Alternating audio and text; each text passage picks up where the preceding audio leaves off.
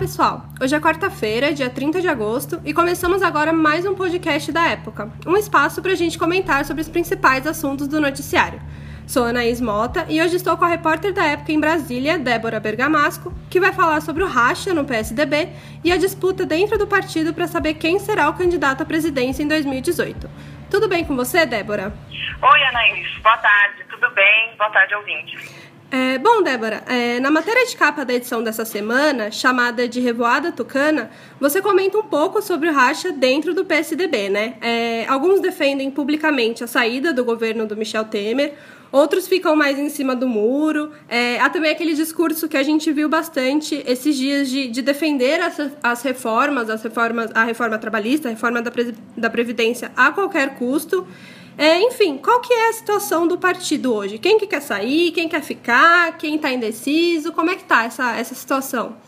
É, bom, assim, essa questão sobre ficar ou sair do governo Temer agora é uma questão que no momento está pacificada. Amanhã a gente já não sabe, né? Mas no momento está pacificada. Então, assim, a gente tem um grupo que a gente chama, né, de dos cabeças pretas que querem desembarcar do governo Temer, continuam querendo, mas é uma questão que, assim, é, eles estavam brigando tanto entre si, e, e daí o, o, título cabe bem, né, Revoada Tucana, porque é, é, a imagem que dá que é assim, é aqueles pássaros, cada um indo para um lado mesmo, aquela confusão, se trombando, era o que estava acontecendo.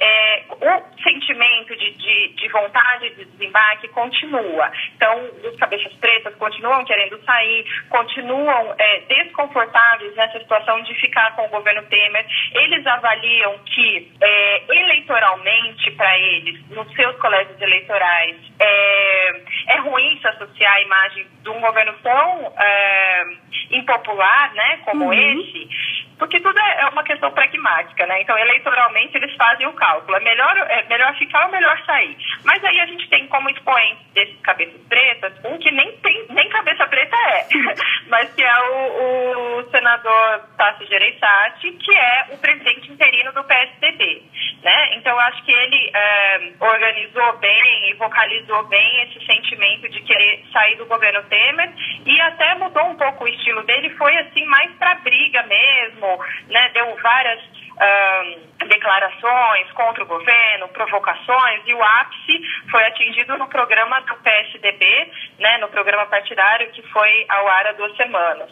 É, por outro lado, você tem os cabeças brancas, é, que a gente diz que são os mais é, tradicionais, né, os caciques do, do PSDB, que querem continuar. São os que têm cargos, são os que têm. É, é, então, assim, o PSDB hoje tem a Secretaria de Governo, né, que é com o Antônio Embaçaí, que é o uhum. ministro, tem o Ministério da Cidade, que é um, um ministério super importante em termos de orçamento e de capilaridade né, para o Brasil inteiro.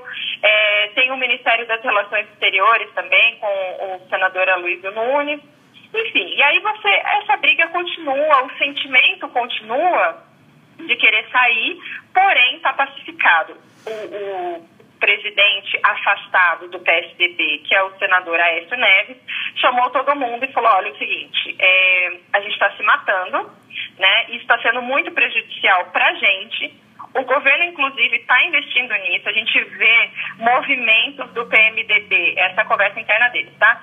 É, uhum. Vê movimentos do PMDB para é, inflar essa briga entre nós. Então, vamos nos unir, parar de brigar sobre isso, em relação a isso, vamos pacificar essa questão. Não vamos sair do governo agora. O que, que eu apurei de interessante? Ficou pacificado para agora e se o senador, é, presidente interino, Tasso Gereissati, não se comportar e não combinar, é, não cumprir o, o combinado de manter a paz em relação a esse assunto, ele pode ser trocado a qualquer momento. Então, assim, é uma paz, digamos assim, é, é um armistício, né? Uhum. É, e, por outro lado, a ideia que eu apurei é que é o seguinte, até a escolha do candidato à presidência, de quem será o candidato à presidência do PSDB, essa discussão sobre ficar no governo deve permanecer pacificada. Uhum. Quando escolher quem vai ser o candidato, aí o processo de desembarque vai começar é, gradualmente, forma natural. É o que os caciques do PSDB me disseram. Uhum. E você falou do Aécio, Débora, é justamente sobre ele que eu ia perguntar. É, depois de todas as denúncias que a gente viu aí, os escândalos envolvendo o nome dele, quais que são os planos do PSDB pro, pro Aécio Neves? Olha, é, foi assim, o sentimento dentro do PSDB, quando se fala do senador Aécio Neves, é de assim, frustração, né? Porque ele, ele teve 51 milhões de votos em 2014, frente aos 54 milhões é, da ex-presidente Dilma, que acabou sendo eleita. Ele passou muito perto né, de conseguir é, retomar o poder federal para o PSDB e de repente de 2014 para cá ele foi encolhendo, encolhendo é, e hoje em dia o que eu apurei é que ele não tem condições de se lançar nem mesmo é, para senador. Então, assim, ele já perdeu, ele tinha 51 milhões de votos, mas já havia perdido em Minas Gerais. Isso é muito uhum. curioso, né? Porque é o estado que ele governou, seu colégio eleitoral. Então, em 2014, na, na votação para presidência, ele já havia perdido é, em Minas Gerais. Então, ele não tem mais, como diria assim, aquela moral toda uhum. no Estado, né? Então, é, para senador, ele não tem condições de sair. Essa questão, ah, o vazamento do áudio, é, o pedido de dinheiro que ele fez ao empresário Joel Lei Batista, que foi grampeado, e aí esse áudio, enfim, a gente sabe, né, juntamente com o áudio, áudio do presidente Temer, é, causou um estrago imenso na imagem uh, do senador Aécio, e realmente, se ele fosse candidatar a algum cargo eletivo esse ano, é, no ano que vem, vai ser para deputado federal. Uhum. O que é, assim, o que eles dizem é, é, é, aqui na, na escala de poder seria um downgrade.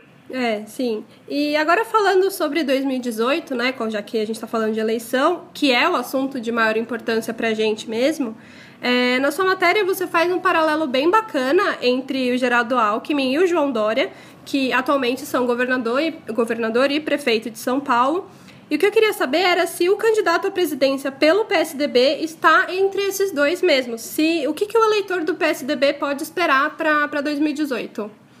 Ah, sem dúvida. É, a gente tem a terceira via, que é o Tássio Gereissati, senador que a gente já mencionou, que seria uma terceira via, que vem sendo inflado pelos parlamentares, especialmente do Nordeste, porque além dele já ter sido governador, tem essa experiência é, no Ceará, ele também é, é uma pessoa né, experiente, não está enrolado em Lava Jato é, e é nordestino, que poderia vir a fazer uma frente com o Lula. Porém, isso sim é muito remoto é, hoje em dia. Com o Aécio fora é, do mapa, como a gente mencionou, realmente a disputa deve ficar é, entre Dória e Alckmin.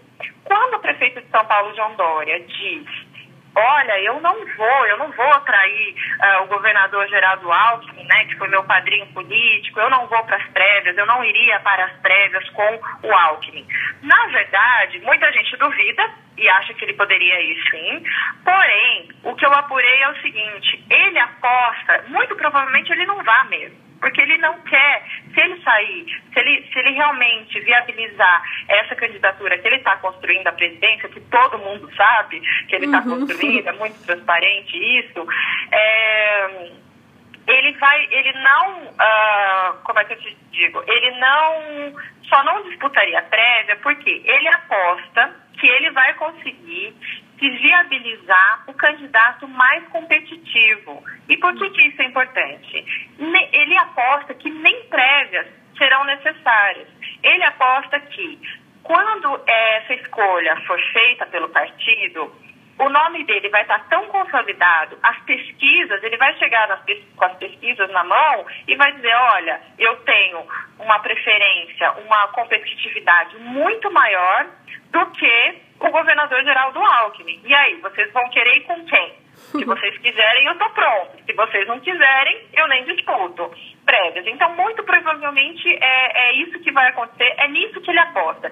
Se viabilizar, é, ter uh, uma margem uh, à frente de Alckmin muito maior para realmente ficar assim. Ele trabalha com aquela questão da perspectiva de poder. Imagine você, o PSDB está fora do governo federal há 13 anos é muito tempo. Uhum. Então, o pragmatismo político é, de você dizer, eu quero voltar ao poder de qual vamos retomar o poder a qualquer custo, ou seja lá quem for o candidato, mas uma pessoa que leve o nosso projeto PSDB para a presidência da República, vamos topar, independentemente de quem for o candidato. Então, é nisso que o Dória aposta. E só para que eu sei que você quis encerrar, mas eu gostaria de dizer o, que, o seguinte: a, na avaliação de caciques do PSDB, e aqui caciques mesmo, tá? Do mais alto nível, a avaliação sobre o Dória é que ele tem um arrojo muito, muito diferente, ele traz o novo, ele traz um elemento novo que a sociedade está esperando numa eleição, uhum. né? que não é aquela coisa do político batido, ele mesmo, a, a, marca que ele cria, além de ser o João Trabalhador, acelera, ele cria a marca, eu não sou político, eu sou um gestor, né? Uhum. E no momento, cabe bem no momento em que a população está com a aversão dos políticos. É, por outro lado, é, os caciques veem com receio esse discurso muito personalista que o Dória faz, que é o quê? Um discurso eu, Dória, muito centrado nele, fala pouco do partido, fala pouco do projeto, fala pouco é, pela legenda é, com a qual ele não tem nem tanta identidade.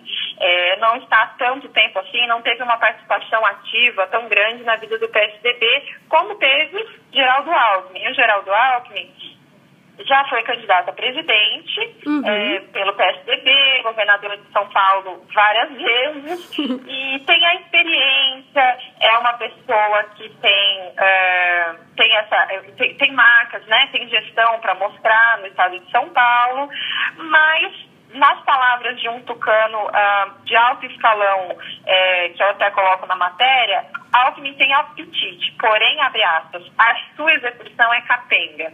Então, é, eles acham que o governador não empolgaria tanto o eleitorado. E eu acho, eu concordo com essa questão de que é, o pragmatismo deve é, prevalecer na escolha de quem será o candidato, quem vai ter mais chances de ganhar, é, de vencer, seja Lula, seja Haddad ou quem é que seja o novo, o, o, o candidato competitivo da oposição ou da situação.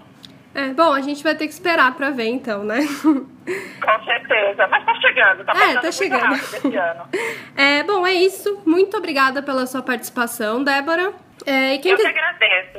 E quem quiser saber mais sobre o assunto, pode conferir um trechinho da reportagem da Débora, Revoada Tucana, em época.globo.com. A matéria na íntegra você encontra nas bancas na edição da época dessa semana. Para mais notícias de política, cultura, saúde e muito mais, acompanhem a gente no Facebook, no Twitter e no Instagram. Até a próxima!